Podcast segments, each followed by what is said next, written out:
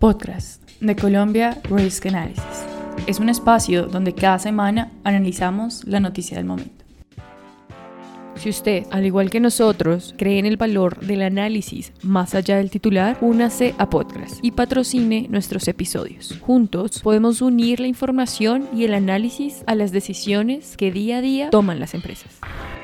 Atención, el nuevo alcalde de Bogotá es Carlos Fernando Galán las camas de cuidado intensivo porque fue un negocio.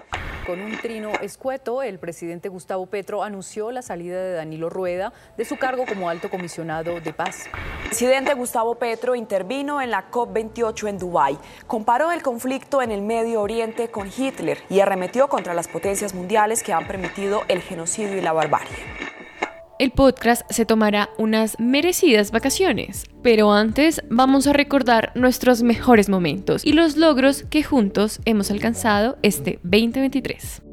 Este año, Colombia Risk Analysis se tomó en serio la tarea de darles herramientas para que ustedes tomen decisiones informadas. Con tres informes especiales, dos índices de riesgos regionales, el índice de riesgo subnacional 2023, 12 boletines mensuales y más de 50 episodios de podcast, fuimos más allá del titular de prensa. Analizamos los hechos que moldearon el escenario político, económico y social de nuestro país. Acompáñenos en este Rewind 2023, el año en el que cumplimos cinco años de trabajar para acercar la realidad política colombiana a las salas de juntas.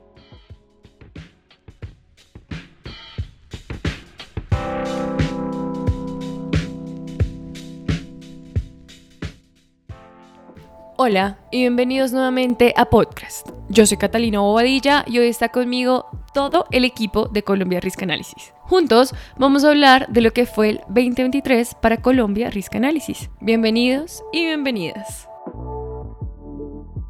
2023 fue un año de puntos intermedios, puntos de inflexión, guerras y conflictos, tensiones y cambios geopolíticos. En julio, mientras se declaraba la semana más calurosa del planeta jamás registrada, en Colombia nos acudió el escándalo del arresto de Nicolás Petro, el hijo mayor del presidente Gustavo Petro, y nosotros nos preparábamos para lanzar nuestro primer informe especial del año sobre las elecciones regionales en Colombia. Sus resultados marcarán la relación entre el gobierno nacional y los locales que el próximo año van a iniciar. Por eso invitamos a Paola Morales, comunicadora junior, a que nos cuente más sobre este informe y los pronósticos que allí se hicieron y lo que podemos esperar para el 2024.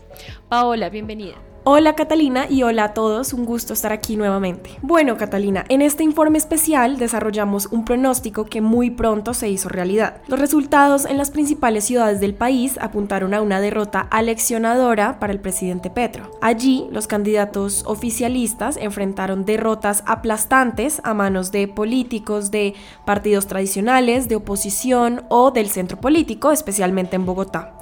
En este informe también resaltamos los desafíos que enfrentará el pacto histórico en cuanto a su popularidad. Además, vemos que hay un riesgo respecto a la desfinanciación de obras públicas en aquellas ciudades donde ganaron políticos opositores al gobierno nacional.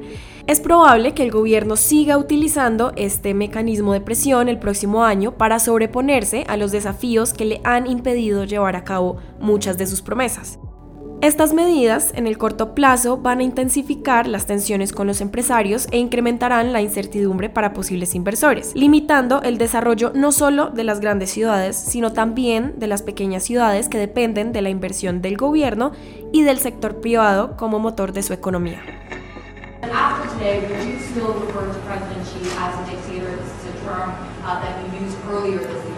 Well, look, he is. I mean, he's a dictator in the sense that he, he is a guy who runs a country that is uh, a communist country that is based on a form of government totally different than ours.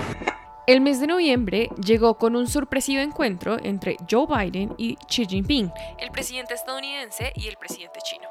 Se reunieron al margen del foro de líderes APEC 2023 en San Francisco. Este fue su primer encuentro en un año y más bien hay pocos indicios de avances en las cuestiones que han llevado a ambas naciones al borde del conflicto. Mientras tanto, nosotros nos preparábamos para lanzar nuestro análisis sobre China y su relación con Colombia. Para saber más, invitamos a Daniel Poveda, coordinador de análisis, y a Gerardo Caneva, analista, a que nos cuenten cómo fue realizar estos informes y qué podemos esperar de esta relación. Hola Catalina, ¿cómo estás? Gracias Catalina por invitarnos. China fue un tema bastante fascinante y tremendamente amplio para investigar este año. Y eso que yo llegué a Colombia Risk Analysis para el segundo informe, Catalina, entendiendo la huella tecnológica de China en Colombia. Nuestro primer informe, Percepciones locales sobre la inversión china, fue publicado el 19 de abril de 2023. Con estas dos publicaciones identificamos la baja prioridad que se le da al ejercicio de comprender la relación de Colombia con China. Aunque abordamos las oportunidades y los riesgos que vienen con la inversión china en nuestro país, observamos que la agenda del gobierno hacia el país asiático sigue sin desarrollarse y son pocos los conocimientos que tenemos sobre cómo negociar con China. Sí, Daniel, tienes toda la razón. Y además, los informes no solo fueron relevantes en el momento de su publicación, nos emociona saber que nuestro trabajo seguirá siendo pertinente en 2024, ya que cerramos el año con la subasta 5G en Colombia, un acontecimiento en el que China tiene un nivel considerable de influencia debido a su participación en el sector de las telecomunicaciones de nuestro país. Nuestras publicaciones sobre China son muy completas y dejan varias lecciones relevantes para el gobierno nacional y el empresariado colombiano. Así que los invitamos a leerlos en nuestra página web.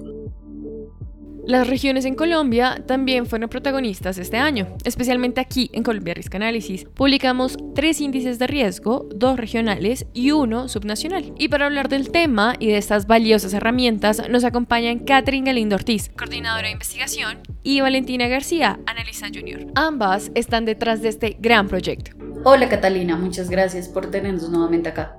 Hola Catalina, gracias por la invitación nuevamente. Catherine y Valentina, ¿cómo describirían el proceso para realizar estos índices? Porque tenemos uno de riesgo subnacional y porque hay otros dos específicos sobre regiones. Pues Catalina, todos nuestros índices tienen una gran utilidad tanto para empresarios, inversionistas como para las autoridades locales políticas. Lo que nosotros estamos haciendo, tanto con el índice subnacional como los índices regionales, es hacer una radiografía de los retos y oportunidades que enfrentan los territorios en Colombia. Los índices están basados en seis grandes categorías conformadas por una serie de variables que buscamos es mapear esos retos y oportunidades y que influyen en los procesos de toma de decisión de los empresarios frente a posibles inversiones y también para las autoridades políticas en la digamos que en el desarrollo de políticas públicas. Entonces, este año en diciembre publicamos la tercera versión de nuestro índice subnacional que evalúa los, departamentos eh, según su nivel de riesgo y en esta versión identificamos que Quindío fue el departamento menos riesgoso, mientras que Vichada fue el departamento con mayor riesgo de Colombia. Por otro lado, este año nos aventuramos en una colaboración con CIPE a profundizar en esta investigación, lo que resultó en la creación de dos nuevos índices, el índice de riesgos de la región Pacífico y el índice de riesgos de la región Orinoquía. Estos índices son extensiones de nuestro índice subnacional, como ya lo dijo Catherine, y evalúan a fondo los diferentes departamentos de la región a través de los mismos criterios o categorías. Estas herramientas dedicadas a las regiones proporcionan información más precisa sobre los municipios. Son índices únicos que son de gran ayuda para empresas interesadas en distintas regiones del país. Por eso nos complace anunciar que este es un proyecto en el que seguiremos trabajando en el próximo año y desde ya estamos preparando la publicación del índice de riesgos de la región Caribe y trabajando en la región andina y Amazonía. Catalina, por último nos gustaría extender la invitación a todos los que nos están oyendo, a los nuevos mandatarios, también a inversionistas y empresarios, a que lean nuestros índices y que estén atentos igual a todas las publicaciones que desde Columbia Risk Analysis tenemos. Ladies and gentlemen, welcome to the very first episode of the Joe Rogan AI Experience. I'm your host, Joe Rogan. Or at least that's what this AI model thinks I sound like. Este año se produjo el primer podcast generado con inteligencia artificial. Usó la voz clonada del presentador humano de podcast más popular del mundo, Joe Rogan. Joe Rogan AI Experience. Es una serie de simulaciones de Rogan conversando con invitados que son igualmente falsos. Nosotros no usamos inteligencia artificial, pero sí me gustaría invitar a Daniela Rueda, quien es una de las personas que cada semana hace posible que podcast salga al aire. Daniela, bienvenida y cuéntanos cómo es el proceso para crear podcast y los mejores episodios de este año, ¿cuáles fueron? Hola Catalina, un placer estar acá nuevamente.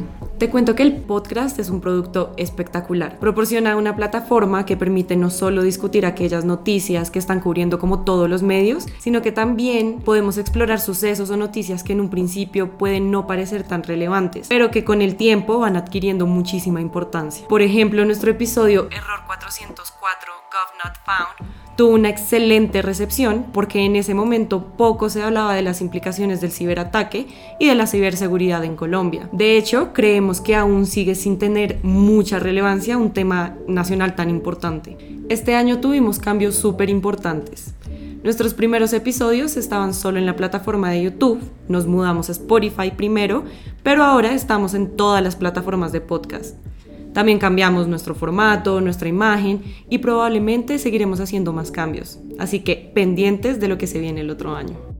Así como el podcast sale cada semana, nuestro boletín, el Monthly Risk, sale al inicio de cada mes. Nuestros suscriptores han recibido en total 12 ediciones solo este año. Y Sergio Guzmán, nuestro director, nos cuenta un poco más sobre este producto. Cada mes informamos a nuestros clientes sobre los riesgos y acontecimientos más importantes del país a través del Risk Monthly, nuestro boletín. Con este análisis mensual, mantenemos a nuestros suscriptores actualizados y preparados para entender el racionamiento y los impactos de los ires y venires de la política colombiana. Desde ya, estamos identificando los riesgos principales a los que se enfrentará Colombia en 2024, en temas como seguridad, economía, medio ambiente, política doméstica y política exterior, para una edición del Risk Monthly especial que publicamos a principios del año. Para no perderse nuestro análisis de riesgo político y de nuestros pronósticos, los invitamos a todos a suscribirse a los productos de Colombia Risk Analysis.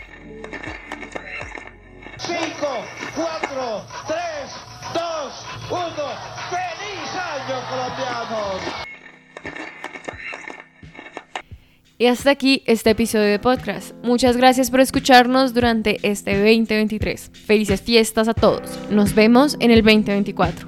Este episodio contó con la participación de Daniela Rueda, Catalina Bobadilla y Daniel Poveda en la creación del guion. Edición sonora por Catalina Bobadilla. Arte por Paola Morales y María Camila Paiva.